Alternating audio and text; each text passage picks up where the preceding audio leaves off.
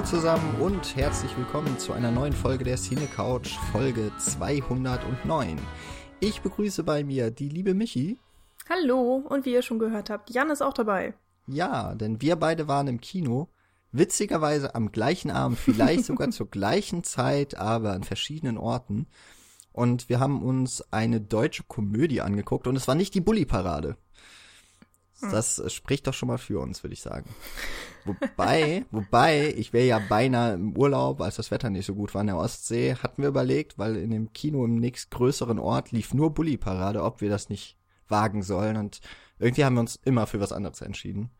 Weiß auch nicht warum. Ja, also ich kann zu dem Film tatsächlich gar nichts sagen. Ich habe den Trailer gesehen, für nicht witzig befunden und habe mir dann gedacht, ja, dann muss ich da auch nicht reingehen. Aber per se mag ich die Bully-Parade, also wie es damals im Film, äh, im Fernsehen lief, sehr, sehr, sehr, sehr, sehr gerne. Voll mein Humor. Ähm, also irgendwann werde ich ihn schon nochmal sehen, aber auf Kino habe ich da echt gesagt keinen Bock. Er ist ja, glaube ich, auch Amazon finanziert. Das heißt, das äh, hm. wird ja wahrscheinlich relativ schnell dann doch bei so einem äh, Internetanbieter landen. Das mag nee, sein. aber wir, wir wollen ja kein Rumbashing machen auf Sachen, die wir noch nicht gesehen haben, sondern wir wollen lieber dann über etwas reden, was wir gesehen haben, nämlich ähm, Magical Mystery oder die Rückkehr des Karl Schmidt, äh, die neueste Sven Regner Verfilmung. Wir äh, müssen, glaube ich, vorab kurz sagen, Sven Regner, also mir hat der Name immer was gesagt. Ich habe den Trailer zu Magical Mystery gesehen, den habe ich für gut befunden, deswegen wollte ich ihn noch gucken. Und der Name Sven Regner, der sagt mir was, aber ich kenne einfach nichts von ihm, außer vom Namen. Ich auch nicht. Deswegen sollte man von uns jetzt äh, nicht das Expertenwissen über diesen Hintergrund alles äh, erwarten und hoffentlich bekommen wir dafür keine zu große Schelte. Aber ähm, wir werden unser Bestes tun und über den Film einfach dann sprechen, den wir geguckt haben. Vorneweg aber ein paar kurze Ankündigungen. Ähm, und zwar waren wir sehr viel zu Gast ähm, in, den, in den letzten Wochen, beziehungsweise wenn die Folge erscheint, vielleicht ist, es ist schon der letzte Monat gewesen. Ich fange mal mit Nils an, denn der war bei Nenad äh, Todorovic heißt er, glaube ich, auf äh, Twitter zumindest, war der im Podcast Bildnachwirkung zu Gast und hat über Letrou gesprochen. Wenn ich es richtig weiß, hatten wir den mal so im Rande in unserem Gefängnisfilmseminar hm. irgendwann mal vor Äonen besprochen. ähm, genau, den Podcast könnt ihr nachhören, ähm, wird verlinkt nochmal. Und ich war gleich doppelt in Podcasts, nämlich zum einen ähm, war ich bei den Cinematic Smash Brothers beim äh, Henrik und oder? Nee, Henning, sorry. und ähm, genau, der hat uns ja bei der Folge 200 eingeladen, dass wir doch teilnehmen mal bei dieser äh, Film Talk Quiz Debattiershow und da war ich im Mainz Spezial mit Thomas von Schöner Denken und äh, Daniel vom Spätfilm und ähm, habe mich glaube ich einigermaßen gut geschlagen, auch wenn ich verloren habe. Äh, und Michi, das kann man glaube ich ja schon sagen, du wirst da mhm. auch noch zu mhm. Gast sein. Also da ja, genau. Also es gibt Ende November dann eine München-Ausgabe, wo ich und äh, der Henning eben auch und noch zwei andere Podcaster dabei sein werden, die ich lustigerweise beide nicht kenne. Also ich meine, ich kenne auch Henning nicht. Und ähm, das ist sowieso eine ziemlich merkwürdige Geschichte gewesen, weil ich ja wusste, dass du dabei warst, Jan, und dann äh, habe ich bei Twitter gemeint, so, ah, warum nicht München und so, und dann, hm, ja, hm, mal gucken, wurde ich angeschrieben und ich so, ja, klar, mache ich sofort mit.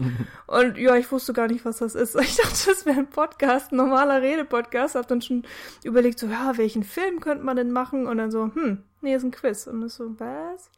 Aber aber ich kann das nicht.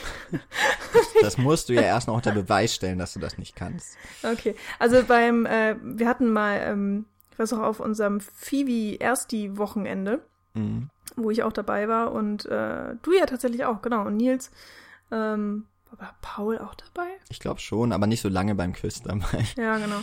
Also da bin ich tatsächlich Platz 4 geworden von den ganzen, weiß ich nicht, 20, 25 Leuten, die wir da waren. Und Nils ist sogar in die Top 3 reingekommen. Also so unfassbar schlecht habe ich mich gar nicht geschlagen, aber ich habe auch so nette Sachen bekommen wie singe ein Lied aus einem Disney-Film. Das fand ich sehr nett. so, wenn solche Sachen bei den Cinematic Smash Brothers auch drankommen, ähm, glaube ich, habe ich eine Chance und werde so oder so die Cine Couch natürlich äh, würdig vertreten. Ich habe Bock drauf. Das wird was. Aber müsst äh, leider noch bis November wahrscheinlich warten. Genau. Bis dahin dann noch eine Folge mit mir noch zu hören. Äh, auch nochmal Daniel vom Spätfilm. Den habe ich nämlich dann schon ein paar Wochen vorher in Frankfurt getroffen. Und zwar auf dem Terza Visione. Das ist so ein italienisches Genre-Filmfestival. Das wird, äh, glaube ich, hauptsächlich von Leuten vom Com-Kino aus Nürnberg veranstaltet, war aber eben im Frankfurter Filmmuseum zu Gast. Und äh, mit dem Christian der von der Wiederaufführung, der ja auch schon mal bei uns zu Gast war in der Folge zu Metropolis. Äh, der hat uns quasi darauf aufmerksam gemacht und dann haben wir äh, zusammen Dario Argentos Phenomena geguckt. Äh, dort in der letzten Vorstellung des Festivals und haben uns danach ans Mainufer gesetzt mit dem Blick auf die Frankfurter Skyline so schön beleuchtet und haben über den Film gesprochen. Die Folge gibt's dann auch bei der Wiederaufführung zu hören. Und als letzten Hinweis möchte ich doch, weil wir ja September haben, sagen, der Horror-Oktober naht und er hat ein kleines Jubiläum. Er wird fünf. Also so viele Jahre müssen wir gar nicht mehr warten und der Horror-Oktober darf sogar die Filme gucken, die ihr alle guckt. Äh, es geht um Horrorfilme. Ähm, wer mehr dazu erfahren möchte, geht doch einfach auf cinecouch.net. Ganz oben auf der Startseite ist da der Artikel festgepinnt. Da könnt ihr lesen, worum es geht äh, Horrorfilme im Oktober zu gucken und sich darüber auszutauschen, ist so in a nutshell. Und äh, in diesem Jahr bitten wir so ein bisschen mehr um eure Hilfe, weil es doch sehr viele Teilnehmer schon letztes Jahr waren, über 120, glaube ich sogar. Ähm, und tragt euch doch, wenn es möglich ist, selber ein in der Google-Tabelle, die da verlinkt ist und auch auf der Seite dann einsehbar. Und wenn ihr das macht, dann äh, finden euch nicht nur die anderen Leute, sondern ihr nehmt auch an einem tollen Gewinnspiel teil, das äh, in Kooperation mit Cape Lake Cape Light Picture, Pictures, oh meine Güte, äh, mit sehr coolen Preisen, wie ich finde, dann äh, könnt ihr teilnehmen. Genau. So. Yay! Super jetzt cool. Haben wir ist echt schon fünf Jahre alt. Mein Gott. Ah, krass, ne? Kommen wir so alt vor jetzt. Wie alt ist der Podcast? Der ist noch ähm, ja, schon sechs Jahre alt, ne? Ja. Oh krass. Also so mit ein paar Pausen. Naja, apropos Podcast. Du, Michi, wir waren im Kino. Ja, und wir haben jetzt äh, schon ein paar Minuten hier auf dem Tacho und wir haben noch nicht so richtig über den Film gesprochen. Genau. Es geht um Magical Mystery oder die Rückkehr des Karl Schmidt. Äh, ein Titel, den ich mir erstmal einprägen musste tatsächlich. Wir haben sogar eine E-Mail für eine Pressevorführung bekommen und ich war so, was? Was ist das denn? das nicht mit dem Trailer in Verbindung gebracht und hab's weggewischt und ignoriert. Ja, egal. So kann man sich ähm, irren. Ja, ein Film von Arne Feldhusen in der Regie, Sven, wie heißt das, Sven Regener? Ja. Mhm. Genau, der das Buch geschrieben hat, ähm, hat dann auch beim Drehbuch mitgewirkt oder hat es sogar komplett alleine geschrieben, weiß ich jetzt gerade gar nicht. Auf jeden Fall haben die zusammengearbeitet, was, ähm, was ich immer sehr schön finde, wenn der Buchautor direkt mit dabei sein darf. Und ähm, in den Hauptrollen haben wir Charlie Hübner, ähm, den ich von ungefähr nix kenne. Also ich kenne sein, man kennt ihn halt, weiß ich nicht.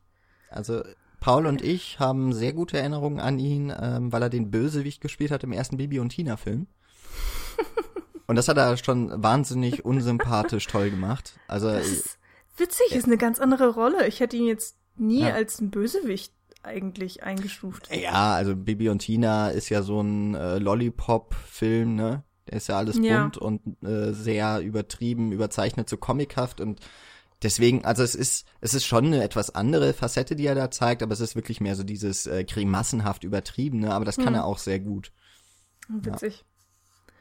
Ich glaube, bekannter ist aber Detlef Book. Ja. Ähm, genau. Der, der, passt ja auch sehr gut, weil der ist ja der Regisseur der Bibi und Tina Filme. Ähm, hat auch schon andere Filme gedreht, aber ist damit jetzt auf jeden Fall erfolgreich geworden und ist eben auch Schauspieler. Ich glaube, der bewegte Mann hat er auch mitgespielt. Mhm, äh, ja. Und ich auch, äh, mich dran zu erinnern. Herr Lehmann natürlich, äh, den wir beide noch nicht gesehen haben, Nein. wir das wissen. Aber das, äh, der Film jetzt hier, den wir äh, geguckt haben, ist ja so, naja, es ist wirklich eine Fortsetzung. Es ist, glaube ich, eher so eine Art von Spin-off. Also äh, die Leute, die Herr Lehmann kennen und äh, lieben und schätzen, äh, bitte, bitte äh, sagt uns das doch in den Kommentaren. ähm, auf jeden Fall gab es da ja schon diesen Karl Schmidt, weil äh, im Titel die Rückkehr des Karl Schmidt. Ich habe keine Ahnung, wer Karl Schmidt ist, aber es war wohl eine eine Nebenfigur aus Herr Lehmann, die von hm. Detlef Book gespielt wurde. Und jetzt spielt Detlef Book aber wegen ganz anders und Charlie Hübner eben den titelgebenden Karl Schmidt. Das ist auch kann irgendwie ganz witzig, aber naja. Hm. Ja, wir gehen jetzt einfach nicht weiter drauf ein, weil wir keine Ahnung haben. Ansonsten kennt man, glaube ich, auch noch Mark Hosemann Mhm. Ähm, ich weiß, ich bin so unfassbar schlecht mit deutschen Schauspielern. Ich kenne immer die Gesichter, aber das war's dann auch. Ich meine, natürlich gibt es Bjarne Mädel, also wo Anne Feldhusen ist, darf Bjarne Mädel anscheinend auch wirklich absolut nicht fehlen, auch wenn er hier nur eine ziemlich kleine Rolle hat. Aber ich bin übrigens tierisch ähm, geärgert, weil die so extrem Marketing mit Bjarne Mädel und seinem Namen und seinem Gesicht betrieben haben, dass ich wirklich der Meinung war, er wäre wirklich ja eine, eine sehr große Nebenrolle mindestens mal. Und tatsächlich hat er ja wirklich nur so drei, vier Szenen, wo er irgendwas Lustiges sagen darf und dann verschwindet. Ähm, fand ich ein bisschen fies. Ich bin voll drauf reingefallen. Ist natürlich auch sehr schlau, weil Bjarne Mädel gerade einer der großen deutschen Schauspieler und Komiker vor allen Dingen ist oder eben in komödiantischen Rollen. Und ähm, natürlich auch vor allen Dingen in Verbindung mit äh, Arne Feldhusen. Ja, aber nein. er ist gar nicht so viel in dem Film äh, drinne. Naja, aber Irgendwie es kommt ja auch schade. auf die es kommt ja auch auf Qualität an, ne? Ja. Du, ja. du musst mir auf jeden Fall gleich, ja, also vielleicht geht's, das, das machen wir sofort, äh, weil Bjarne Mädel ist ja für mich so total weißes Blatt Papier, weil ich mich äh, mit Serien und deutschen Serien noch weniger auskenne. Ähm, aber ich muss auch noch einen Namen kurz erwähnen, weil das ist mir auch erst so nach Viertelstunde, 20 Minuten Film, habe ich so gedacht, wer ist das denn? Äh, der Jakob Matschens, den möchte ich noch erwähnen, der spielt Holger. Ähm, und das ist die Hauptrolle aus Dreizimmerküche Bad und der sieht hier so verrückt aus mit seiner Frisur, irgendwie so die Seiten komplett abrasiert und nur oben. Ähm, das ist einer von diesen, äh, ich glaube, wie hießen die denn? Holgi Bosti oder sowas, also dieses äh, junge DJ-Duo. Ja. Und ähm, ja, wer Dreizimmerküche Bad kennt und die Hauptrolle, äh, den fand ich damals schon wahnsinnig sympathisch und ich habe mich total gefreut, als ich ihn dann irgendwann wiedererkannt habe. Okay, der ich habe ihn nicht erkannt tatsächlich. Also Witzig. einer der Jungdarsteller, aber ich glaube jetzt auch, also so richtig Durchbruch, würde ich mal sagen, hat er noch nicht geschafft. Hm. Nee. Aber du, Michi. Ja. Was, was, was ist das Ding mit Bjarne Mädel? Also. Also momentan oder sagen wir mal so die letzten drei Jahre ähm, hat er unglaubliche Erfolge in der Serie Tatortreiniger, die ja angefangen hat beim NDR, glaube ich, war das, in so ganz beschissener Uhrzeit und dann durch, warum auch immer, ähm, Mundpropaganda oder was, jedenfalls nicht durch die Hilfe des Senders, ähm, ziemliche Erfolge erlangt hat und immer beliebter und immer beliebter wurde und dann irgendwann auch mal so ein bisschen die ähm, Sendeplätze bekommen hat, die die Serie verdient. Und äh, jetzt findet man die Serie auch auf ziemlich vielen VOD-Anbietern, also Netflix und Amazon. Wobei Amazon bin ich mir jetzt gerade nicht sicher, aber egal. Auf jeden Fall, die Serie gibt's und hat auch ihre Erfolge in den Mediatheken gefunden. Ähm, weiß nicht, ob ich dazu jetzt noch was erzählen soll. Ist halt auch mit Arne Feldhusen. Also die beiden passen irgendwie einfach zusammen. Ähm, Bjarne Mädel spielt vor allen Dingen beim Tatortreiniger die Figur des Schotti, der auch ähm, einfach diesen richtig äh, manchmal sehr albernen, aber trockenen, fiesen ähm, nordischen Humor hat, vielleicht auf eine Art. Ähm, Schotti ist jetzt auch nicht so die gebildetste Person, aber eine extrem herzliche und es bringt Bjarne Mädel einfach fantastisch, sympathisch rüber. Es ist eine Figur, in die man sich verlieben kann, die auch immer wieder so eine Straßenintelligenz oder Bauernintelligenz, wie man das auch mal nennen möchte, mitbringt. Und ähm, ja, die Geschichten sind einfach auch super. Er ähm, trifft dann immer wieder merkwürdige Menschen ähm, und aus irgendwelchen Gründen haben sie dann immer so eine kleine Konfrontation und äh, philosophieren über das Leben, aber ja auf eine extrem gewitzte Art und Weise. Und vorher kannten die meisten Bjarne Mädel wahrscheinlich aus der Serie Stromberg oder eben auch jetzt den Film Stromberg, den es ja auch noch seit einem Jahr oder so gibt, glaube ich. Auch natürlich alles mit Arne Feldhusen in der Regie. Ähm, glaube ich auch so ein bisschen mitgeschrieben, aber das weiß ich jetzt gar nicht genau. Und bei Stromberg spielt Bjarne Mädel einen äh, sehr tollpatschigen, ähm, fast schon so ein bisschen zurückgebliebenen Kollegen, der immer ziemlich fertig gemacht wird und es irgendwie auch mit sich machen lässt. Ähm, da könnte jetzt Nils mehr zu sagen. Ich habe Stromberg tatsächlich gar nicht wirklich viel gesehen. Ähm, ist auch ein bisschen anderer Humor als Tatortreiniger. Ist alles so extrem fies, aber auch immer wieder so mit Spitzen, was die Gesellschaft angeht. Ähm, eigentlich ganz witzig. Kann man bestimmt alles mal angucken. Also, vielleicht fange ich auch nochmal irgendwann mit Stromberg an, aber irgendwie habe ich das, den, den Sprung rein so ein bisschen verpasst. Noch viel früher, oder was heißt viel früher, aber vor Stromberg hat Arne Feldhusen schon auch andere Serien gemacht, zum Beispiel auch Der kleine Mann mit Bjarne Mädel natürlich in der Hauptrolle. Ähm, da geht es darum, dass Bjarne Mädel ähm, den, äh, den typischen deutschen Otto-Normalverbraucher verkörpert. Den, den kleinen Mann eben, den ganz normalen. Ähm, und von einer Werbefirma entdeckt wird, die ihn für einen Werbespot haben wollen für ihren Schnaps, der kleine Mann, der mhm. eben getrunken werden soll von jedem deutschen normalen Menschen sozusagen. Und ähm, die Rolle des Bjarne Mädel passt perfekt für diesen Werbespot.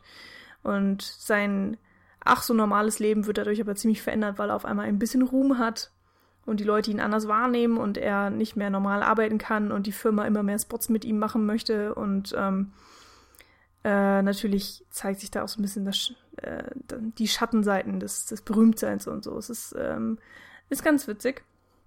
Auch tatsächlich alles äh, im Internet zu finden auf diversen VOD-Anbietern, also falls man da mal reingucken möchte. Ich hatte sehr viel Spaß. Ähm, kann man sich immer mal wieder so angucken. Die kleine Mann-Episoden sind tatsächlich auch ziemlich kurz. Die gehen nur so ungefähr 20 Minuten jedes Mal. Und davor gab es sogar noch die Serie ähm, Mord mit Aussicht, die davon handelt, dass eine Kölner Kriminalbeamte mehr oder weniger strafversetzt wird ähm, in ein winziges Dorf in der Eifel. Äh, Hengarsch. genau. Äh, das ist auch eine Serie, die sich von vorne bis hinten nicht ernst nimmt. Das ist, äh, macht auch sehr viel Spaß. Und Bjarne Mädel spielt da einen Polizisten, der eben in Hengarsch, ja, ganz normaler Polizist ist und die Kölnerin ist dann seine ähm, Vorgesetzte, seine Direkte. Und dann hat man eben das Polizistenleben in der Eifel, wo nicht viel passiert, wo man sich mal drum kümmern muss, dass da ein Traktor geklaut wurde. Ähm, und ab und zu gibt's dann eben dann noch einen Mord zu klären. Ist ähm, ja alles sehr unterhaltsam, alles mit Björn Mädel und Arne Feldhusen und ähm, hat alles nochmal so ein bisschen tatsächlich einen eigenen Humor. Ich glaube, mir persönlich gefällt der Tatortreiniger am besten, weil ich auch das Gefühl habe, dass Arne Feldhusen da am meisten machen durfte, sich am meisten rausnehmen konnte, am meisten seinen Stil vielleicht auch durchbringen konnte. Ähm, und beim kleinen Mann und bei Mord mit Aussichten ist das teilweise noch einigermaßen zurückhaltend. Ähm, ich glaube, hier bei Magical Mystery kann ich mir auch vorstellen, dass er bis auf so die, die Buchvorlage gar nicht so viele Fesseln hatte. Also mittlerweile hat er ja so im, im deutschen Raum schon so sich einen kleinen Namen wenigstens gemacht. Und ähm, ich kann, also ich hoffe jedenfalls, dass er, dass er einfach so ein bisschen machen konnte, was er wollte. Und äh, für mich kann ich schon mal sagen, äh, hat's funktioniert. Also ich hatte sehr, sehr viel Spaß mit dem Film. Ja, das kann ich auf jeden Fall auch schon mal bestätigen. Ich war jetzt, ich war im Kino und ähm, ich hatte jetzt nicht das Gefühl, dass der Film so ganz krass, also dass da jetzt jeder Witz irgendwie ein großes Gelächter, äh, also dass da jetzt das Saal so, dass der Saal so vor Gelächter nur hm. äh, wieder geklungen hat. Aber also ich habe sehr herzlich und auch laut gelacht. Ich hoffe, ich habe niemanden zu stark gestört. Aber mir hat er wirklich außerordentlich gut gefallen. Ich wollte jetzt auch gerade so die Anschlussfrage, um äh, zum Film auch zu kommen, mal stellen. Ähm, für, weil ich glaube ja, Arne Feldhusen, also auch wie du es jetzt ja in, in seiner Vita quasi so umrissen hast und auch das, was man auf der IMDb findet, er ist jetzt nicht wirklich ein Kino äh, oder er ist wie so viele deutsche Filmemacher kommt er halt eher vom Fernsehen und er gerade und das ist ja vielleicht schon eher was Besonderes, er hat ja eher jetzt so kommt aus der Serienlandschaft und sein erster und ähm, auch bislang letzter Kinofilm war ja Stromberg, der, soweit ich weiß, auch mit viel Crowdfunding und eben gerade mit viel Fanpower mm. entstanden ist aber dann auch einigermaßen erfolgreich war. Jetzt nicht der ganz große und erhoffte Hit, glaube ich, aber schon, ähm, ich nehme an, dass das jetzt auch nochmal den, den Kick gegeben hat, dass man zusammen mit dem Tatortreiniger, glaube ich, und dem anhaltenden Erfolg, dass es jetzt zu der zweiten Kinoverfilmung gekommen ist und die ja doch schon, würde ich mal sagen, mit äh, deutlich mehr Mitteln und äh, soweit ich weiß, ohne Crowdfunding. Ähm, wie würdest du den jetzt so, vielleicht auch vom Humor, kann man da so eine, so eine Linie ziehen zu irgendeiner der, der vorherigen Projekte, dass man sagen kann, hier, ihr, ihr mögt Tatortreiniger und dann ist Magical Mystery auf jeden Fall äh, so eine Ecke vom Humor hm. oder ganz anders? Und vielleicht auch vom Stil, weil ich fand jetzt den Film, ähm, wir, wir hatten, kann ich ja gerade noch mal kurz ausholen, dann kannst du gerade noch mal zu meiner mhm. Frage überlegen. Äh, bei, bei, dem, äh, bei der Folge Cinematic Smash Brothers war unter anderem dann auch eine der Fragen, äh, welcher die witzigste, welche die witzigste deutsche Komödie ist, ähm, weil es auch immer mal so aktuelle, auf aktuelle Kinoereignisse quasi oder Neustarts gibt es auch Fragen und äh, das war eben dann in Bezug auf Magical Mystery. Und mir ist dann halt damals so aufgefallen, auch beim Überlegen, was finde ich eigentlich ist so der witzigste deutsche Film, dass sich viele vom Humor total abnutzen oder äh, hm. gar nicht so viel zu bieten haben. Und ich war jetzt bei Magical Mystery wirklich positiv überrascht, dass der ähm, natürlich vor allem auch durch seine Dialoge und durch die Schauspieler seinen Humor bezieht, aber eben auch daneben noch gesehen sehr stilistisch einfach gemacht ist.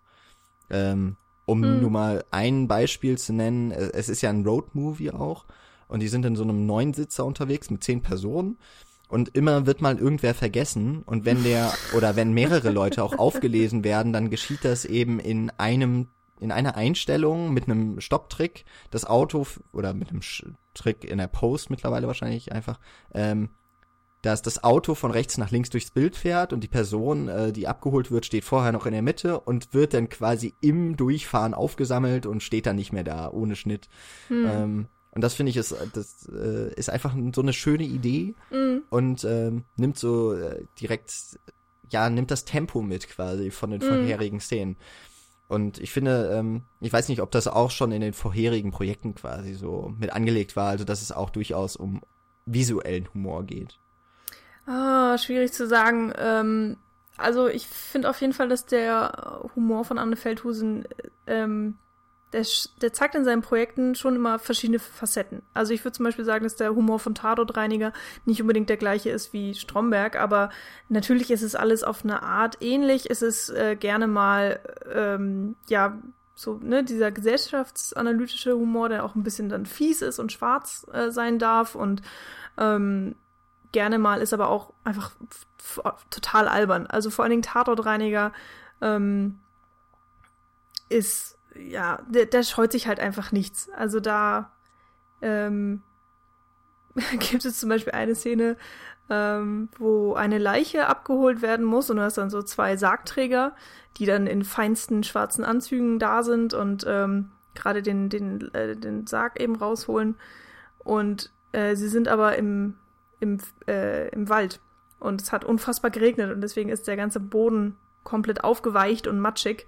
Und ähm, ja, die beiden rutschen dann halt aus. Aber sie rutschen dann nicht nur einmal aus, sondern dann ungefähr 20 Mal, bis sie dann von oben bis unten so unglaublich in Matsch ähm, einge, äh, ja, wie sagt man, eingematscht? Nein, eingedreckt sind, ähm, dass man sozusagen die schönen Anzüge gar nicht mehr sehen kann. Und es, es wird dann immer sehr lange ausgespielt und ähm, ja. Ähm, ansonsten tatsächlich stilistisch äh, oh, das ist schwierig zu sagen. Also bei, was ich bisher gesehen habe, der kleine Mann und Mord mit Aussichten hält er sich da eher so zurück. Es ist dann alles relativ normal gefilmt, würde ich jetzt einfach mal so sagen. Ähm, Gibt es nicht so großartige Experimente. Bei Tatortreiniger traut er sich da auf jeden Fall schon mal mehr. Da gibt es dann auch ein paar schöne Montagen oder interessante Kameraeinstellungen, aber es wechselt auch so von Episode zu Episode. Also wenn es wirklich eine sehr abgefahrene Episode ist, mit einem total merkwürdigen Charakter, der den Shotty dann trifft, dann wird auch gerne mal mehr experimentiert, aber es gibt auch Folgen, wo einem nichts auffällt und ähm, das ist aber vielleicht dann auch so ein bisschen dem geschuldet, wie die, wie die äh, Serie produziert ist. Also du hast ja für einen Film dann normalerweise auch ein bisschen mehr Zeit. Ähm, mhm. Und der Tatortreiniger, ich meine, die Folgen sind zwar kurz, da geht dann eine so ungefähr eine halbe Stunde, aber ich glaube, proportional gesehen hast du dann für diese halbe Stunde weniger Zeit als für die anderthalb Stunden oder zwei, weiß ich nicht, äh, die das jetzt bei Magical Mystery waren, wo man dann vielleicht auch einfach ähm, mehr Zeit hat, Sachen auszuprobieren und, und diese Sachen mit dem Auto dann eben auch zu machen, weil selbst wenn es nur so ein total einfacher Trick ist, das muss auch irgendwie alles geübt werden und gemacht werden und die Zeit muss dafür da sein und ähm, vielleicht haben sie auch einfach super viel während des Drehs immer wieder probieren können und ganz viel wurde verworfen. Und wenn du so ein, ein richtig enges Schedule hast und weißt, ah, okay, wir müssen jetzt hier die neue Staffel fertig drehen äh, und wir haben den Sender, der uns im Nacken hängt, weil wir haben hier Gelder, die verbraten, also die, oder wir haben ein bestimmtes Budget, was nicht äh, größer werden darf, bla bla bla. Ähm, hat man da vielleicht einfach nochmal mehr Probleme, diese ganzen kreativen Ideen reinzubringen. Weiß ich nicht, ist schwierig zu sagen, aber auf jeden Fall ist Magical Mystery ähm, geht schon so in die Reihe der Arne Feldhusen Projekte mit ein. Also es ist, äh, passt irgendwie alles zueinander, aber es ist auch alles ähm, eigenständig. Auch einerseits vom Humor, andererseits vom Stil so ein bisschen. Ja. Okay. Wir haben noch gar nicht so richtig gesagt, worum es geht. Nur so ganz krude. Also es ist ein Road-Movie, spielt äh, in den 90er Jahren, Anfang der 90er. Es ist die große Zeit mhm. des Techno, beziehungsweise Techno, wie wohl die Leute sagen, die Techno machen. Und äh, wie gesagt, wir kennen jetzt nicht so die Vorgeschichten, aber ähm, jetzt ist eben Karl Schmidt die Hauptfigur und ähm, der hat eine ziemlich harte Vergangenheit hinter sich, war in der Klapse, ähm, wohl wegen, genau, wohl wegen Drogenexzessen. Und er hat seinem vorherigen Leben, das äh, eben auch in einem Techno, äh, in dieser Kultur war, dem hat er abgeschworen und lebt, lebt in Hamburg jetzt in einer Drogen-WG. Ähm, alles verboten außer Zigaretten und Kaffee. ähm, und dort ist eben Jane Mädel so eine Art von Hauspsychologe, weiß nicht, so ein Gruppentherapeut, irgendwie sowas, ne? Würde ja, Betreuer wahrscheinlich. Ja, da so ein Betreuter, so. genau. Ja. Ähm, und äh, der Karl arbeitet noch nebenbei in einem Zoo als Hausmeister und soll jetzt Urlaub nehmen, weil er eigentlich die ganze Zeit eben nur am Arbeiten ist oder eben äh, im Eiscafé Kaffee und äh, also Espresso und äh, Eis isst. Und äh, eigentlich soll das in, den, in die Kur gehen, in die Lüneburger Heide. Ähm, daraus wird aber dann nichts, weil er kurz vor diesem Urlaubsantritt von Ferdi, einem alten Kumpel und äh, Labelbesitzer von Boom Boom Records, einen Anruf bekommt und äh, mit eingeweiht wird, dass so eine Tour gemacht werden soll, nämlich wie die Beatles, Magical Mystery Tour, nur auf Rave, so heißt es dann glaube ich auch im Film und im Trailer. Mhm. Äh, das heißt, eine DJs gehen auf Clubtour und Charlie äh, Hübner als Karl Schmidt wird dann als Fahrer und Aufpasser engagiert. Und äh, ja, statt in die Kur zu gehen, geht er eben auf Tour. Und daraus entwickelt sich dann Road Movie, ähm, das äh, finde ich von trotz seiner zwei Stunden einfach total kurzweilig ist, eben auch wegen hm. einiger toller Ideen und wegen total abstruser Figuren. Ähm, und ich muss sagen, bei einer deutschen Komödie, also ich bin ja ein Fan vom deutschen Film und Kino, aber ich habe häufig so das Gefühl, die, die Filme sind sehr konventionell gedreht. Ähm, du hast auch vorhin schon mal so gesagt, so weniger Experimente, auch bei den Serien vielleicht. Äh, auch wahrscheinlich zeitbedingt, aber ich glaube einfach, weil ja, weil es halt auch halt einfach so nicht notwendig ist. Ne? Ja, also so, ist ja. auch einfacher ähm, und halt schneller halt konform gedreht. sein. Genau. Ja. Man möchte ja möglichst viele ansprechen. Das, das heißt jetzt nicht, dass ähm, Magical Mystery hier nicht massenkonform wäre. Ich glaube, er ist sehr kompatibel. Aber ähm, direkt am Anfang habe ich eigentlich gemerkt, das ist irgendwie ein bisschen anders, weil das Titeldesign, ähm, also nachdem so die Anfangsszene gekommen ist, dann kommt hier so ein Intro mit äh, Techno-Musik und ähm, so eine Montage aus Autofahrt und ähm, Platten. Ähm, oh, stimmt. Oh, die und war cool. Das, äh, wie immer so quasi Matchcuts sich abwechseln zwischen der Schallplatte, die äh, sich dreht, und dem Asphalt mit den ähm, mit den Fahrbahnmarkierungen.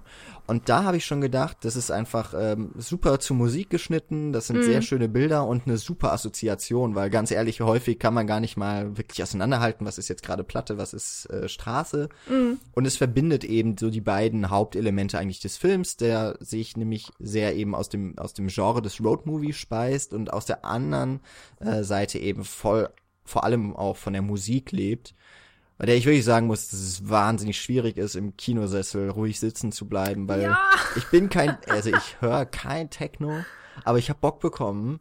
Ich auch. Mal so irgendwo ja. feiern zu gehen und einfach nur sich zu bewegen zur Musik, weil das äh, wirkt, wirkt sehr ansteckend. Vielleicht mm. auch ohne Drogen. Ich weiß es nicht. Wahrscheinlich ist es einfacher mit ein bisschen Ecstasy, aber wir wollen ja hier. Oh, ein bisschen. Nur, aber, aber nur ein bisschen Ecstasy. A little bit.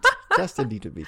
aber es, es ging mir auch genauso. Ich habe auch die ganze Zeit rumgewackelt. Jedes Mal, wenn eine Szene kam und die Musik voll aufgedröhnt wurde und dann auch Dialog keine Rolle mehr gespielt hat, war das echt so, Okay, es, es tut mir jetzt leid, auch die Menschen, die hinter mir sitzen, aber ähm, so ein bisschen gewackelt werden muss dann doch. Und ich war auch danach vollkommen aufgekratzt. Ich, also es war echt spät. Hat um mhm. neun hat die Vorstellung angefangen und dann waren wir irgendwas um nach elf dann draußen. Und ähm, ja, ich konnte nicht pennen. Das war ganz schlimm. Ich wollte echt so, okay, Raven, jetzt, sofort. Und ich so, okay, es ist Mittwoch, ich muss morgen arbeiten. Nee, es war Dienstag sogar. äh, es hat alles nicht in meine Pläne reingespielt. Aber super energetisch, auf jeden Fall. Meine ganze Soundtrack, ähm, der wurde ja auch in Kollaboration mit vielen Deutschen äh, gemacht. Unter anderem, ich habe Kraftklub im Vorspann gesehen. Nee, nee, Deichkind. Deichkind? Deichkind habe ich gesehen. Deichkind? Kraftklub? Ja, das ergibt auch mehr Sinn. Kraftklub ist nicht so der Techno. Okay, Deichkind. Ähm, und wie ist denn und was mit Mond? ich weiß es ah. nicht. Ich kenne mich auch absolut nicht aus. Ich, genau wie du, ich äh, höre eigentlich keinen Techno oder Techno, aber ja, danach hatte ich Bock. Und ich sofort hätte es mich in eine Disse packen können und bis 6 Uhr morgens abdancen. Uh, bis 8 Uhr. Aber sicher. das muss er dann. Ähm, ja, aber das stimmt. Also der Vorspann äh, fand ich auch wunderbar. Ich habe es anfangs auch wirklich nicht gemerkt, äh, dass das Vinyl und Straße abwechselnd ist. Da, die haben auch mit Farben da sehr rumgespielt, mhm. mit vielen Orangetönen oder so Blautönen und so und ähm, sehr schön, sehr cineastisch auf eine Art. Er ähm, hat sich auf jeden Fall was getraut. Also so durchweg immer mal so ein bisschen. Ähm, ist jetzt kein also experimentell kann man den jetzt irgendwie auch nicht nennen. Ist halt immer noch irgendwie eine deutsche Komödie. So. Ja, also das ist wahrscheinlich schon so, der, der Vorspann, der steht jetzt nicht exemplarisch dafür, dass das danach ein, nee. ein visuelles Feuerwerk wird. ähm, aber so ein bisschen ist es ja sogar eine Art von Flash-Forward für die Handlung, weil es ja später ähm, doch auch noch mal so eine ähnliche Montage gibt. Ich glaube sogar zwei. Ähm, Wenn es halt so mit dem Roadtrip losgeht, hat man so diese Straße äh, nachts, glaube ich, auf dem Weg nach Bremen mhm. oder so. Wenn dann so Scheinwerferlicht auf die auf die Fahrbahnmarkierung auch trifft und sowas.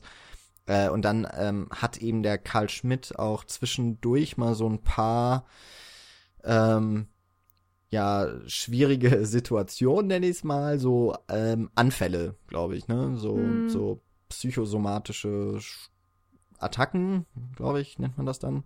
Äh, also das, wovon auch immer, ob das jetzt einfach nur die Konfrontation mit der Vergangenheit ist, ähm, dass, dass er da Panikattacken erlebt und dann eben zum Beispiel auch im Auto und da ist dann auch, dass eben noch die dröhnende Musik ist, die ja dann nicht nur für uns als Zuschauer irgendwie den, den Beat oder die, die, äh, die Handlung so mit auch äh, kommentiert oder mitschwingt oder uns einfach mitreißt, sondern eben auch äh, vielleicht dieses nicht aufhörende Geräusch, das den Karl Schmidt eben verfolgt und von dem man wahrscheinlich auch verrückt werden kann, so auf Dauer. Ähm, und dass es dann irgendwann mal so eine Ruhepause auch braucht, die, die er dann eben auch bekommt, wo er runterkommen mhm. muss und deswegen, also es sind jetzt auch die Partyszenen, das sind natürlich Sachen, die sind irgendwie mittlerweile konventionell auch so, wie sie gedreht werden und gefilmt werden, aber irgendwie finde ich Strobolicht beispielsweise im Kino immer noch einfach geil. Ja, das war auch bei Neon Demon cool, das war beim Nachtmar richtig, richtig cool. Und es funktioniert auch hier einfach wieder, weil das ist etwas, das, also ich bin jetzt, ich bekomme dann schon immer mal so ein bisschen mulmiges Gefühl so bei Strobolicht, weil es einfach wie was so ein mhm. Attackieren ist irgendwie äh, weil ja im dunklen Saal sind halt dann helle Lichter, die blinken irgendwie einfach schon sehr effektiv und ein bisschen auch reizüberflutend. Und das, das finde ich halt, ist irgendwie cool, weil Kino gehört ja auch ein bisschen so Erleben dazu und nicht nur mhm. einfach was sehen. Ja, da muss ich auch sagen, war ich auch ganz froh, dass ich den im Kino gesehen habe. Normalerweise, wenn ich höre, es kommt eine Komödie, die mich interessiert, dann sage ich immer, ja, okay, gucke ich irgendwann. Weil normalerweise bieten die sich für eine, fürs Kino nicht an oder für eine Leinwand. Das hat nicht so den großartigen Mehrwert für mich, also normalerweise. Und hier habe ich mir schon gedacht, ähm, wegen der Musik, wegen des Scores eben auch und äh, vielleicht der netten Bilder, okay, das kann man jetzt aus dem Trailer wirklich nicht unbedingt sagen, ja, ob, sie, ob das viel hergibt. Aber es hat tatsächlich super gut funktioniert und es ist äh, auch eine andere Sichtung, glaube ich, als dann zu einer Sichtung daheim einfach. Ich meine, ich habe mir jetzt da nicht daheim gesehen, aber ich habe zum Beispiel auch keine Anlage hier stehen. Das heißt, ich habe wirklich nur die grottigen äh, Lautsprecher meines Fernsehers und ja, da wäre dieser diese Techno-Party nie im Leben so rübergekommen, wie sie im Kino rübergekommen ist. Und das ist, war äh, schon cool. Es ist halt irgendwann eine große Party, also vor allen Dingen, wenn wenn die Tour richtig losgeht, also du hast ja erstmal die Einführung und die, die, äh, die Band muss sich finden sozusagen. oder die Tour muss zustande gekommen.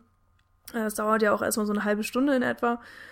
Und äh, dann gibt es schon einige Szenen, wo die Musik wirklich alles einnimmt und ähm, mit den Bildern äh, auch sehr interessant und sehr harmonierend zusammengeschnitten ist, wenn du dann einfach ah, ganz am Ende sind sie ja in dieser ähm, äh, Springtime heißt Springtime, genau, es da. Genau, in der Westfalenhalle in Dortmund. genau. So ein Riesenteil. Ich noch nie gehört, irgendwie, was das ist, aber okay. Ähm, und da ist dann gerne mal die Musik von den Leuten, die da auftreten. Also es, ist, sind dann eben auch Leute von diesen Boom Boom Records, die dann immer wieder auflegen, äh, zusammengeschnitten mit Bildern von, von den Menschen, die da einfach tanzen. Hm. Und das hat, äh, hat auch echt voll den Nostalgiefaktor gehabt, weil die dann alle diese abgefahrenen Sachen aus den 90ern getragen haben. Und äh, ich meine natürlich auch so, es hat alles irgendwie so an Love Parade erinnert und an, ähm, weiß ich nicht, diese Plateauschuhe alleine, richtig schlimm. Und ich meine, ich bin zwar echt noch jung und ich kann jetzt wirklich nicht sagen, dass ich die 90er voll erlebt habe, weil ich in den 90ern geboren wurde. Aber ich meine, ich, also so ähnliche Schuhe hatten wir dann irgendwie auch in der Schule. Und äh, war ein bisschen schlimm, aber eben dadurch auch ziemlich witzig. Die haben jetzt zwar nicht unbedingt den richtigen Fokus drauf gehabt, die 90er wieder herzustellen, darum ging es irgendwie gar nicht, aber ähm, es war irgendwie lustig, da diese, diese Kostüme oder was, was auch immer, diese Schuhe da teilweise zu sehen. Und ähm, weil die Frisuren sind ja auch dann auch alle ein bisschen anders und so und ja, das hat schon Spaß gemacht. Ich würde noch so ein bisschen beim Setting bleiben, weil ich habe auch überlegt, so während des Films, warum, also, ja, okay, ich kenne Herr Lehmann nicht und das spielt ja irgendwie, glaube ich, um, um den Mauerfall rum. Ähm, also Ende Mhm. 80er, Anfang 90er, äh, ich glaube Ende 80er. Ähm, und klar, wenn man das weiß, dann muss wohl auch die Handlung jetzt von dem Film irgendwie so in der Zeit spielen oder soll. Ähm, aber ich habe mir so gedacht, eigentlich so, die 90er vermisst niemand so richtig. Und ähm, ich, ich habe mich halt so gefragt, also wir haben ja schon gerade ist so eine so eine Phase der Retro-Welle, ne? Aber ich hatte immer so das Gefühl, das sind mehr so die 70er und 80er, denen man hinterherhinkt. Wobei Mhm. ich glaube, jetzt gerade so Plateauschuhe und äh, bauchfrei rumlaufen, das kommt wieder so ein bisschen. Mhm. Ja, also das ist ja so etwas, was man mit den 90ern verbindet. Eigentlich alles, was schlechter Geschmack ist, verbindet man mit den 90ern. Und Mhm. ähm, vielleicht das, aber ich habe trotzdem nicht so richtig, äh, ich habe so gedacht, die 90er sprechen mich jetzt auch als, äh, also ich bin ja auch, äh, bin ja so ungefähr so alt wie du, ein bisschen älter. Ähm, ich ich habe ja die 90er auch als Kind nur miterlebt, das heißt nicht so die vielen Erinnerungen, erst recht nicht an diese Zeit. Aber wenn ich jetzt halt so dran denke, dann ähm, auch von den von den Klamotten und so, dann drängt sich so ein bisschen der Vergleich zu Lola Rent, finde ich, auf, weil auch das, diese krassen Farben, ähm, und ich glaube, da war auch so, die, die Musik äh, ging so in Richtung Techno oder zumindest Mhm. Elektro. Ja, Ähm, ich glaube auch, ja. und, und das war dann eher so mein Bezugspunkt, wo ich gedacht habe, ja, okay, also das kenne ich so irgendwo her, aber mir hat sich nicht so ganz erschlossen, warum macht man jetzt eigentlich einen Film im Jahr 2017, der in den 90ern spielt? Und eigentlich hat sich erst am Ende so ein bisschen erschlossen, weil es so der Handlung ein, ein, ähm, einer der Punkte ist, der so ein bisschen auch die Lehre dann zieht. Es kann natürlich auch sein, der, das ist ja eine Buchverfilmung. Ich weiß nicht genau, von wann das Buch ist, aber das spielt halt dann auch in den 90ern und das ist auf jeden Fall schon ein bisschen älter. Ist jetzt irgendwie nicht äh, in den letzten zwei, drei Jahren erschienen. Hm. Das heißt, das hat man sich dann schon ähm, genommen, aber es geht hier gerade darum, es ist ja auch ein, ein Roadmovie, ist ja nicht nur, dass äh, immer wieder Schauplätze gewechselt werden, sondern es geht ja vor allem auch darum, dass auch, dass die Reise, die man äh, örtlich unternimmt, äh, dass die Figuren auch eine Reise äh, des Charakters in, ähm, ähm, In aufnehmen, genau, in sich selbst vollziehen. Und da passt es dann eben so, weil, ja klar, Anfang der 90er, Wiedervereinigung, es, das Land ist im Wandel und im Aufbruch gleichzeitig. Und äh, ja, letztlich ist ja quasi dann auch die Entscheidung von Karl nach Berlin zurückzugehen, ähm, auch damit ja konfrontiert, dass ja Berlin nicht mehr die Stadt ist, die er gekannt hat in den 80er Jahren. Nicht mehr die, die geteilte, Oh. sondern es gibt ja was Neues zu entdecken. Ah, quasi, jetzt ne? habe ich den Spruch erst verstanden. Weil Rosa Ja. meint ja dann am Ende, ja, du kennst ja nur die eine Hälfte. Da Genau, so, vom was, Kudamm, mein, ne? was meinen Sie denn Kudamm, jetzt mit furchtbare Hälfte? Straße. Ah, ich Idiot. Ah. Und ähm, ja, da so ein bisschen die neue, die neue Zukunft oder die, die Mhm. äh, hoffnungsvolle Zukunft. Na, wobei man könnte man sich jetzt heute so streiten, ob das mit dem Osten so gut war, ne? Aber egal. Lassen wir mal weg. Entschuldigung. Ähm, also das war so, dass das, das hat sich dann am Ende irgendwie für mich ein bisschen erschlossen.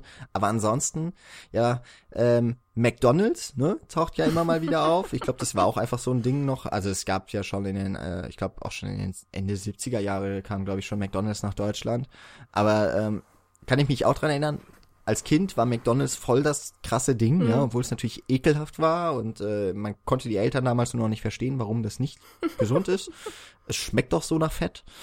ähm, das taucht auf jeden Fall immer wieder auf und das ich fand glaube, ich auch sehr geil. Da gab es ja. doch diesen Einspruch von wegen, oh, fahren wir jetzt über die Richtung oder über Hannover? Und dann so, oh ja, lass mal über, über die und die Richtung fahren, da ist ein McDonalds. Und ja, genau. So, aber okay. es ist doch überall McDonalds. so, ja, okay, damals halt noch nicht. Ja. das ist schon geil.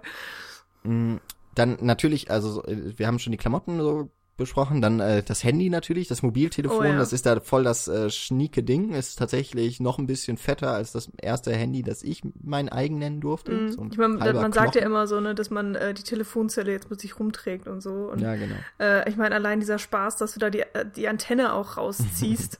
ja. so, das ist heute ein Ding, Ding noch eine Möglichkeit. Und ähm, ich finde es eigentlich sehr schade. Wir sind, wir haben das ja alles teilweise noch so miterlebt. Wir, ich hätte den Film sehr gerne mit einer Person gesehen, die, äh, die so 2000 geboren ist, meinetwegen, die mhm. den ganzen Quatsch halt noch gar nicht kennt. Und, ähm, oder wirklich nur so von Hörensagen oder von Bildern oder keine Ahnung was. Und ich glaube, das ist wirklich nochmal eine andere Erfahrung, diesen, ja, diese, diese Zeit so ein bisschen kennenzulernen. Ja. Und dann, vielleicht kannst du mir da helfen, aber wahrscheinlich diese Fluxi-Hostels. Noch nie gehört. Ne? also ich glaube auch, dass das kein echter Name ist. Ich glaube auch nee. bei dem Springtime, das war, glaube ich, auch nur in Anlehnung an irgendwas anderes. Also ich glaube auch Springtime war jetzt kein Ding so. Aber es gab halt diese riesen, diese riesigen Raves einfach in den 90ern. Und die nicht diese Flux, Reason Rave. Und äh, ich glaube, das Fluxi Hostel, das soll halt einfach für irgendeine Kette ähm, ein Abziehbild sein oder ja, hat es zum Vorbild das genommen. Das ist wahrscheinlich so, jetzt wie diese Ibis-Hotels, die es an jeder Ecke gibt oder so. Ja, genau. Art, ne? Also ich glaube einfach so diese Hostels, die so, ne, hm. also dieses Hotel und Jugendherberge irgendwie in einem. Hm. Das ist, glaube ich, einfach etwas, das ist wahrscheinlich in den 90ern entstanden, dann gab es diese Ketten. Und äh, ja, es ist halt, ich weiß auch nicht, das mit dem Elch habe ich jetzt auch nicht verstanden, aber vielleicht war das hm. einfach dass jede Kette irgendein Maskottchen oder sowas hat oder irgendwie was Ausgefallenes steht dann doch irgendwo rum. Hm. Und, äh, oder war es ein Elch oder Rentier? Ich glaube, es war eigentlich ein Rentier. Hm. Vielleicht müssten wir einfach äh, unsere Eltern bitten, dass sie doch bitte auch den Film gucken und dass sie uns dann vielleicht mal ein paar Sachen erklären. Können Sie mir das erklären? war das damals wirklich so? Und dann, ja. Also ist vielleicht ein Film auch, der eine Zielgruppe so eher 30, 35 plus so äh, eher sogar noch anspricht, weil man da ein bisschen mehr mhm. vielleicht auch nostalgisch mitbekommt äh, und dann äh, die Witze noch ein bisschen besser versteht. Aber ich glaube, bei so ein paar Sachen bin ich schon mitgekommen. Ähm, fand ich aber mal wieder ganz erfrischend, weil eben, also die 90er, naja, also ich finde sie wirklich ein bisschen grausig so in der, in der Nachbetrachtung. Aber man sieht es halt auch nicht so häufig, ne? Also wenn, dann hat man echt im Moment eher so das 80er-Flair oder es ist halt echt so gegenwärtig. Wenn es, also hm. also wenn es wirklich jetzt nicht in die äh, Zeit äh, des Zweiten Weltkriegs und vorher zurückgeht, dann hat man ja eher so äh, das, das Bekannte. Und irgendwie die 90er werden häufig dann doch auch, habe ich das Gefühl, einfach ein bisschen ausgeklammert. Ja, die sind, glaube ich, einfach nicht so einprägsam. Also du, äh, ich habe das Gefühl, die, die 90er kannst du nicht so wirklich einfach unter ein Label stellen. Du hast bei den 70ern, denkst du sofort an die Hippies und an hm. die Drogenszene und an, an keine Ahnung, ähm, ne, daran, dass äh, Schwarze zur Uni gegangen sind und sowas. Ja, so ich meine, es hat in, genau, es hat in den 60ern hat das ja auch alles schon angefangen, mhm. aber das hat man sofort irgendwie im Kopf und ähm, ich meine, 80er ist dann irgendwie so die Disco-Zeit und, und schlimme Klamotten und ähm, weiß ich nicht was. 60er ist halt irgendwie so Rock'n'Roll, also ähm, und die 90er sind irgendwie, ne, die Drogen aus den 70ern nur weiterentwickelt und die schlechte und die schlechte Mode aus den 80ern noch weiter verschlimmert. Also es hat ja. nicht so ein Alleinstellungsmerkmal, ne? äh, ja, das gefühlt ist einfach auch nichts passiert. Ich meine, Gott sei Dank, aber du hattest halt keinen mhm. Krieg, jedenfalls nicht in Deutschland und so. Ähm, klar, Wiedervereinigung wurde dann eingeläutet und, und äh, ist so, ja, es ist halt irgendwie so passiert, aber ich glaube, selbst wenn ich jetzt meine Eltern fragen würde, die würden dann anfangen, mir was aus den 80ern zu erzählen oder so, anstatt aus den 90ern.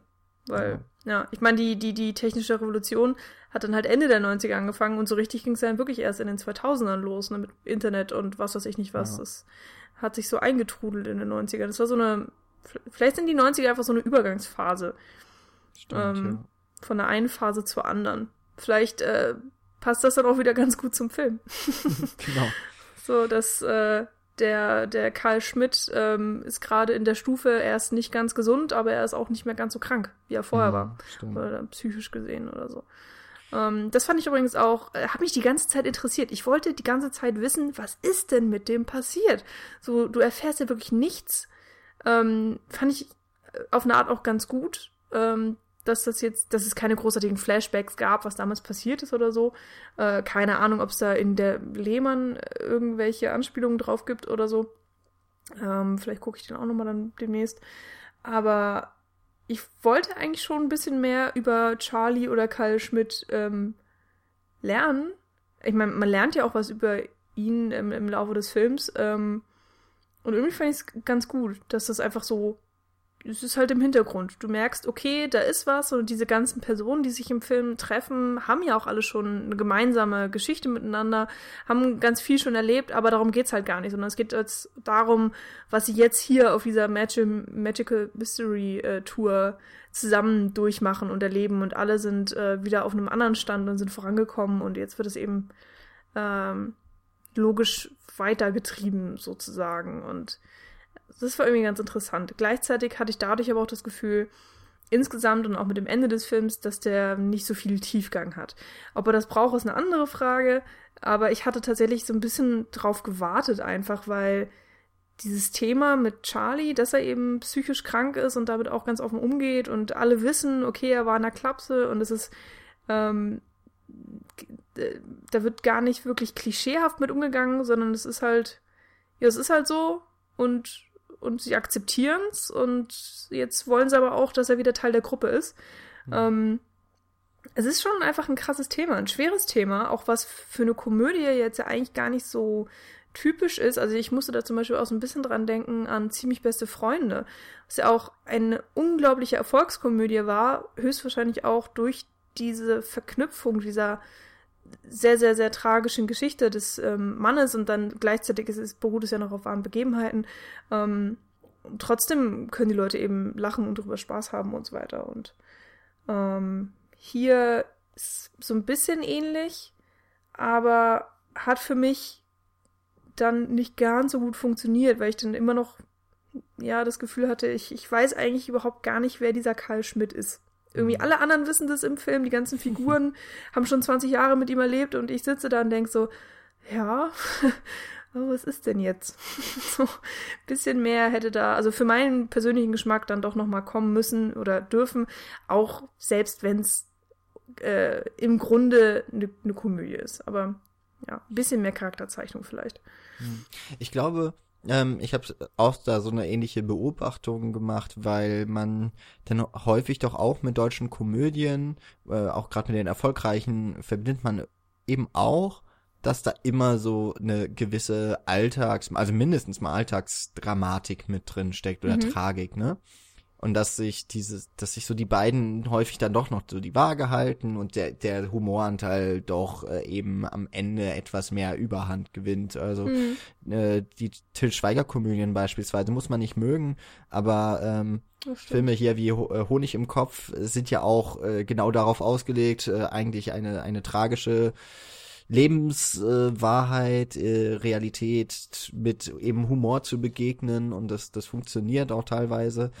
Und eigentlich äh, scheint es bei Magical Mystery ja auch der Fall zu sein, eben mit diesem, mit dieser psychischen, äh, mit dem Knacks, den er Karl Schmidt hat. Aber du hast eben recht, diese Seite fehlt dann so ein bisschen. Sie taucht immer mal etwas auf, aber ähm, eben in diesen Phasen, wo er dann mal alleine ist, ja, und diese ähm, hm. Aussetzer hat. Aber es wird dann auch irgendwie immer abgehakt und ähm, es gibt Mhm. auch diese Halluzinationsszene in dieser einen Toilette, ich glaube da, wo er dann äh, aufgelegt hat oder auflegen soll, irgendwie sowas.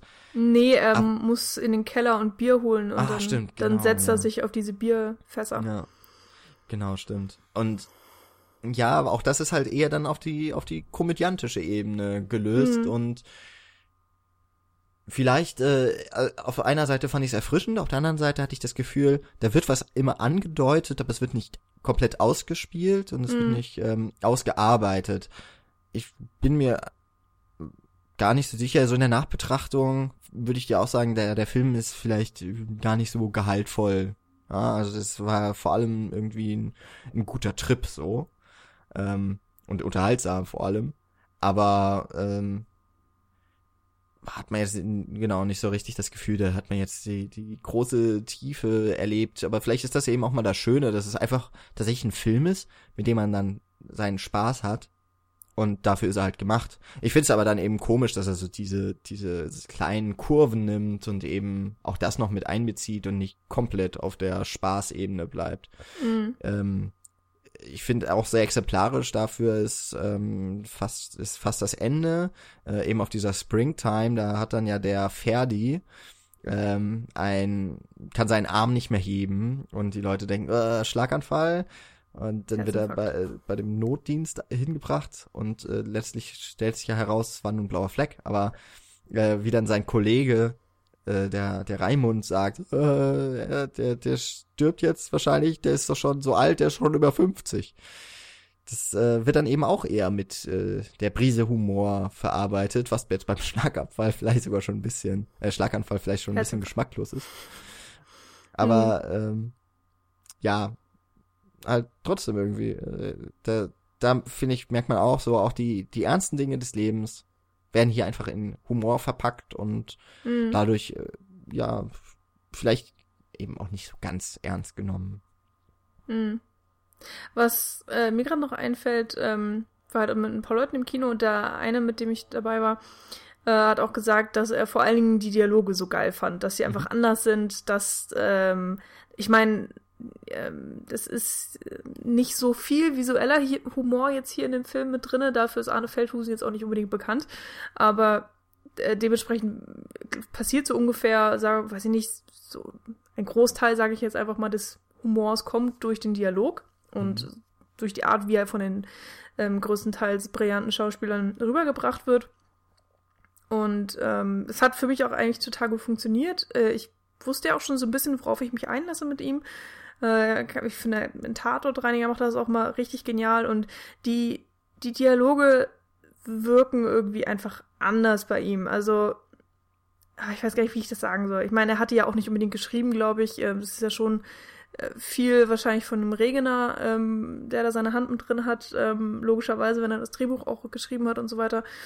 Ähm, aber es ist alles einigermaßen lebensnah. Also du hast wirklich das Gefühl, dass in den Dialogen die Persönlichkeit äh, der Charaktere so ein bisschen mit rauskommt, dass die vielleicht so ein bisschen unterschiedlich sprechen und so weiter und dass es auch einigermaßen Dialoge sind, äh, die so im realen Leben irgendwie auch stattfinden könnten. Und wenn ich mir da andere deutsche Filme angucke, ist die erste Sache, an der ich mich immer störe, die Dialoge, die einfach irgendwie hölzern klingen oder unecht oder die so ausgesprochen werden, dass sie fast schon abgelesen klingen und was weiß ich. Und hier hast du einfach aufgrund des Drehbuchs und aufgrund ähm, der erfahrenen Schauspieler, äh, die auch alle ja irgendwo schon mal in dieser Art ähm, gespielt haben, also Komödie meine ich jetzt, ähm, wird es einfach ja sehr schön rübergebracht und man kann sich auf jeden Fall auch so ein bisschen vertiefen, so in diese Welt. Ich meine, natürlich ist es immer noch total abgefahren alles und ähm, man darf das jetzt alles nicht für bare Münze nehmen. Ich glaube auch, also es ist alles over the top. So, das will ich damit sagen. Aber es hält sich eben in Grenzen und es hat dann eben noch diesen diesen Kern oder diese Verbindung zur, zur Realität, sage ich jetzt einfach mal, die ich insgesamt sehr nett finde und ähm, ja, die einfach auch gut, gut rüberkam. Das kann er halt. Ja, die Dialoge sind ja auch so etwas, was äh, der Film wird generell sehr wohlwollend ja besprochen in den Kritiken und äh, ich glaube auch die Dialoge werden da immer wieder besonders gelobt. Eben genau das, was du eben gesagt hast. ich fand, ich empfand das auch so, das wirkt nicht gekünstelt. Die Charaktere mhm. reden so, wie ihnen die Schnauze gewachsen ist, ja. Also es ist auch viel Dialekt drin. Das finde ich ähm, auch sehr sympathisch irgendwie, weil ähm, also ich war jetzt ja äh, vor einer Woche erst äh, an der Ostsee, also im, im Norden Deutschlands unterwegs und die Leute haben auch irgendwie so eine ganz andere Art und irgendwie wird die auch durch den äh, durch den Dialekt so übertragen. Ich finde, das hat so ein bisschen was gemütlich, äh, aber immer freundliches, aber auch immer mal so eine gewisse Ironie, so ein Augenzwinkern und ich finde, das ist schon irgendwie in der Sprache so angelegt. Und das mhm. hat man mhm. in der Hamburger WG beispielsweise voll schön. Und die Berliner, das sind halt, also die Berlinern eben auch, ja.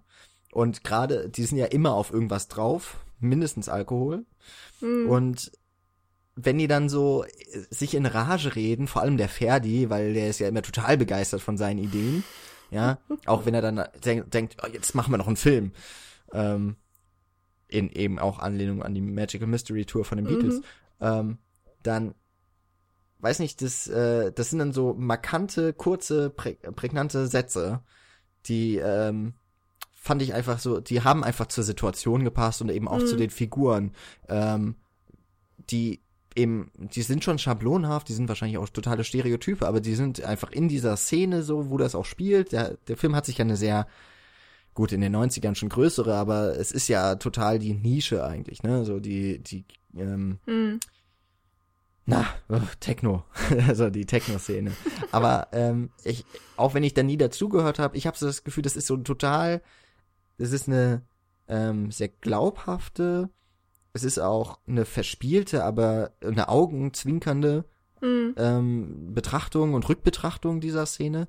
Aber die werden nicht, die werden nicht irgendwie vorgeführt, die, die sind mit, ähm, wie man es jetzt so in der Komödie halt sagen kann, die sind mit einem Ernst bei der Sache. Die mhm. machen das aber total spaßig einfach und man hat mhm. das Gefühl, das ist eine super coole Truppe, und das ist, muss man ja auch äh, einfach schaffen, ne? Also es ist halt eine total sympathische, äh, es sind auch die Situationen, in die die gelangen. Das ist irgendwie immer witzig auch und äh, man denkt so, ja, ist so eine Situation, die, die ist jetzt gerade auch aus der vorherigen irgendwie rausgekommen, beispielsweise, wenn die da total verkatert in einem Imbiss sitzen oder so, weil sie halt auch kein Hotel mehr haben, ja, oder äh, weil das einfach nicht gebucht wurde, weil Ferdi ja eigentlich Geld kackt, ja, äh, der ist dann halt mal da kommt total der sparsam. aus ihm raus. Ja, genau.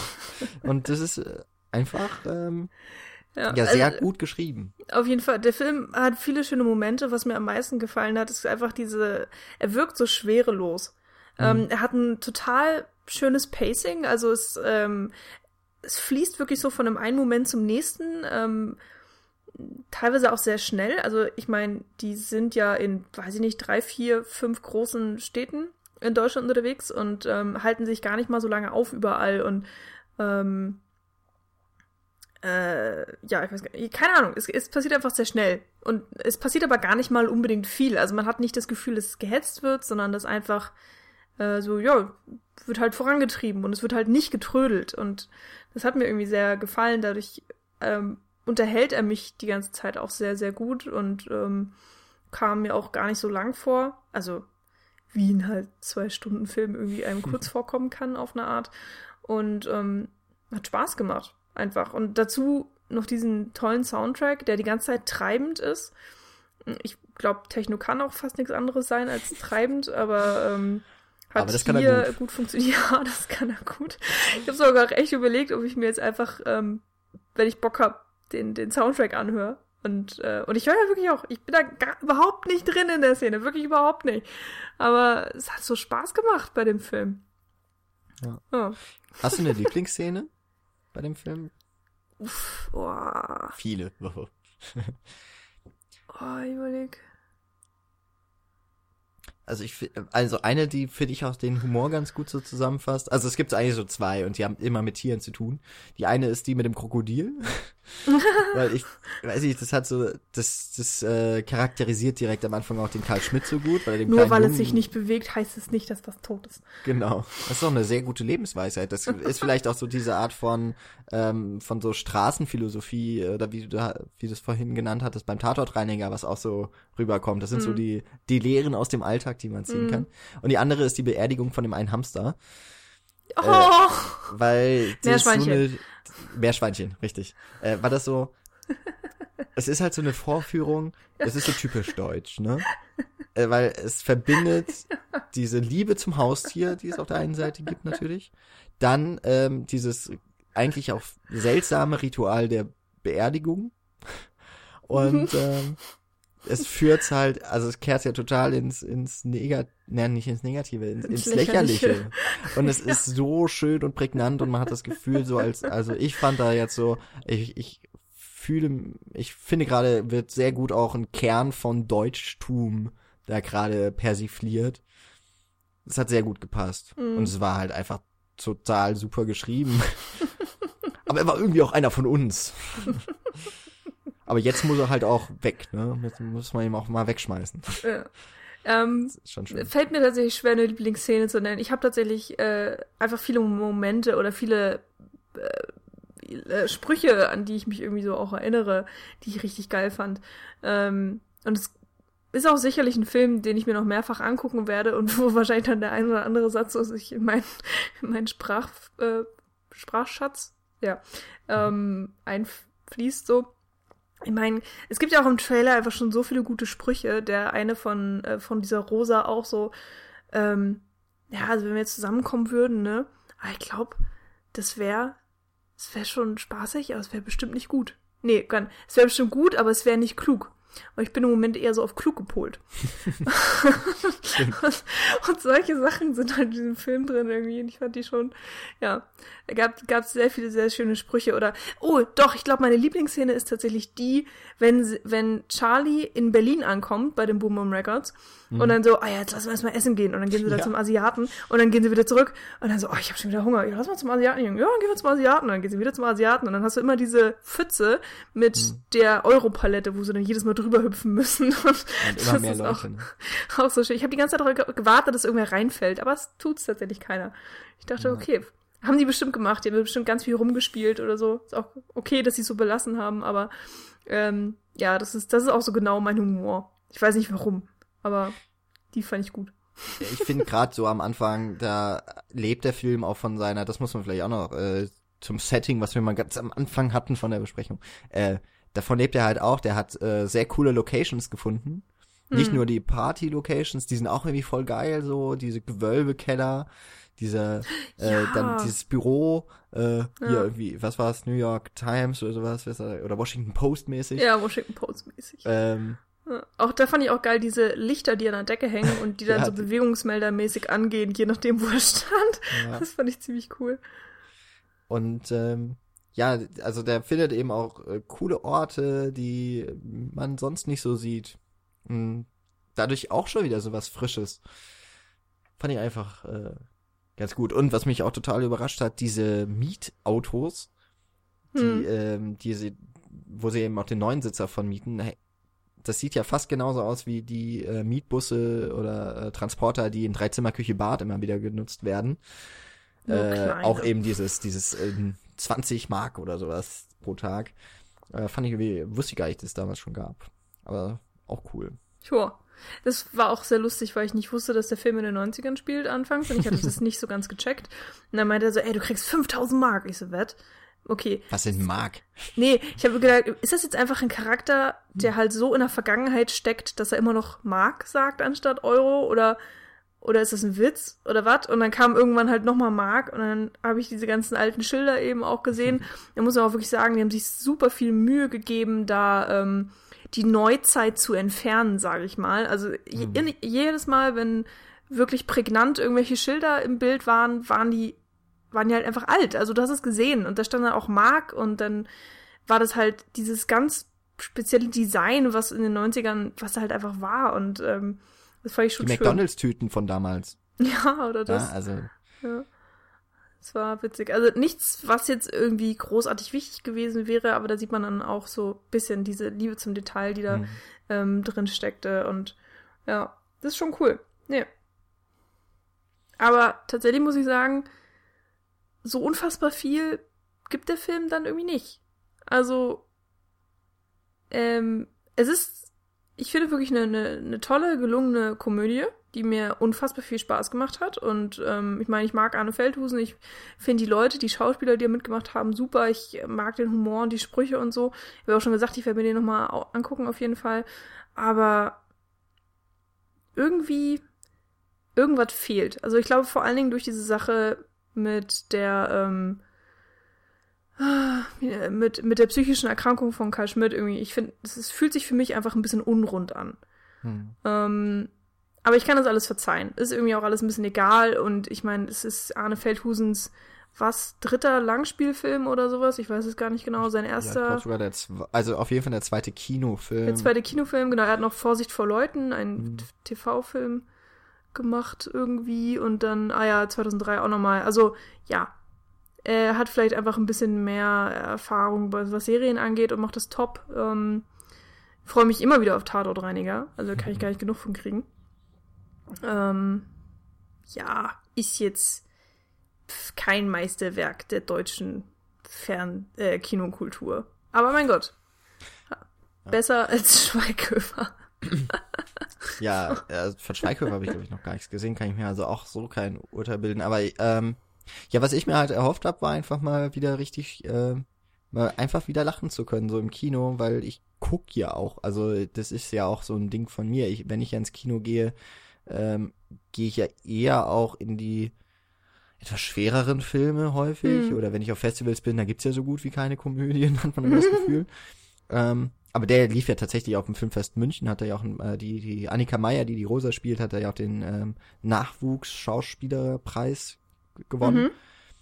Und ja, ich meine, das habe ich ja bekommen. Äh, ich habe ihn ja dann an, an meinem äh, Geburtstag noch geschaut. Und äh, das war einfach der schöne Abschluss für so einen Tag, weil das auch mhm. etwas war, das äh, tat nicht weh, das hat Spaß gemacht. Es war einfach von vorne bis hinten eine super runde Sache. Mhm.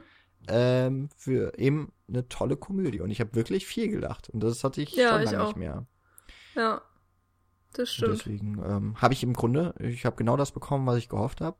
Und war sogar, also vielleicht sogar eher noch was positiv überrascht. Würde ich sogar noch behaupten.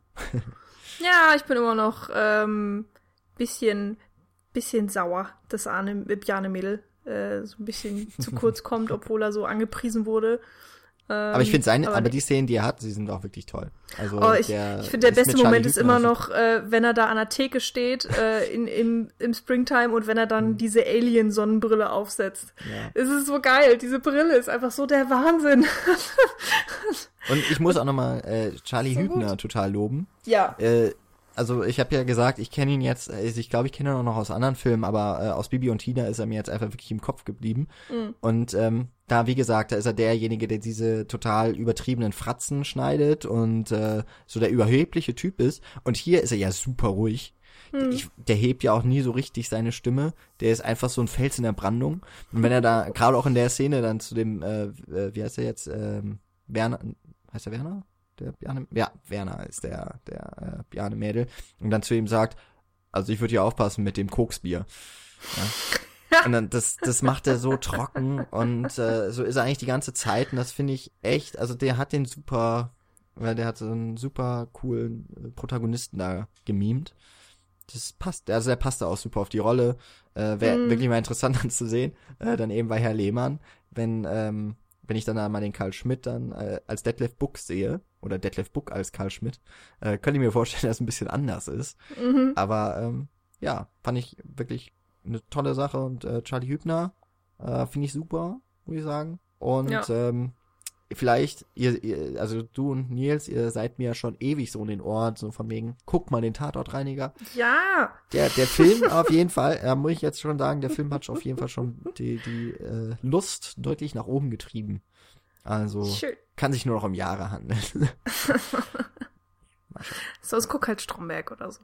Das ist bestimmt auch dein Humor. Schön fies. Ah, fies, ja. Ah, ja. Genau wie ich. Ein bisschen, manchmal. Wunderbar. Dann würde ich sagen, sind wir durch mit Magical Mystery und ähm, machen noch äh, ganz kurz Werbung für uns. Wie gesagt, ihr findet unser, unseren Podcast, diesen hier, ähm, unter anderem auf unserer Homepage. Da ähm, könnt ihr euch auch für den Horror Oktober, wenn ihr euch interessiert, eintragen und mitmachen. Macht wirklich Spaß, auch wenn ich es noch nie geschafft habe, äh, das durchzuziehen. Auf cinecouch.net findet ihr diese und die vorherigen 208 Folgen. Ähm, und eben noch ein paar Artikel, Kritiken. The Promise beispielsweise, der könnte noch in dem einen oder anderen Kino laufen, vielleicht in eurer Nähe. Dazu habe ich ein paar Wörter geschrieben. Und äh, ansonsten findet ihr uns auf den Social Media Kanälen Facebook und äh, Twitter jeweils als äh, slash Cinecouch. Und bei iTunes könnt ihr unseren Podcast finden mit allen Folgen und könnt ihn gerne bewerten äh, mit äh, idealerweise fünf Sternen und lasst doch bei der Gelegenheit noch eine, ein paar Worte da als Rezension. Das macht uns sichtbarer im Ranking, mehr hören uns zu und wir haben noch mehr Bock auf Podcasten. So. Michi, ich fand das jetzt doch, äh, wir waren ja nicht ganz sicher, ob wir so viel drüber reden können, aber es hat mir nochmal Spaß gemacht, nochmal auch so äh, in Erinnerungen zu schwelgen an den noch nicht allzu fernen Kinoabend. Ähm, ja, mal gucken. Dann beim nächsten Mal sollten wir auch wieder miteinander reden und vielleicht noch ein paar andere. Mal schauen, ob wir es schaffen. Ja, schwierige Sache. Aber ja, war schön, hat Spaß gemacht und ich habe jetzt tatsächlich auch schon wieder Lust auf den Film gekriegt. Ist ein bisschen schlimm. Ich glaube, ich werde mir den Trailer nochmal angucken. Ein bisschen lachen. ein bisschen Soundtrack hören und ich glaube, beim nächsten Mal joggen oder so. Techno. Ja, sehr gut. Machen wir. Okay. Also, dann bis demnächst. Bis demnächst. Ciao.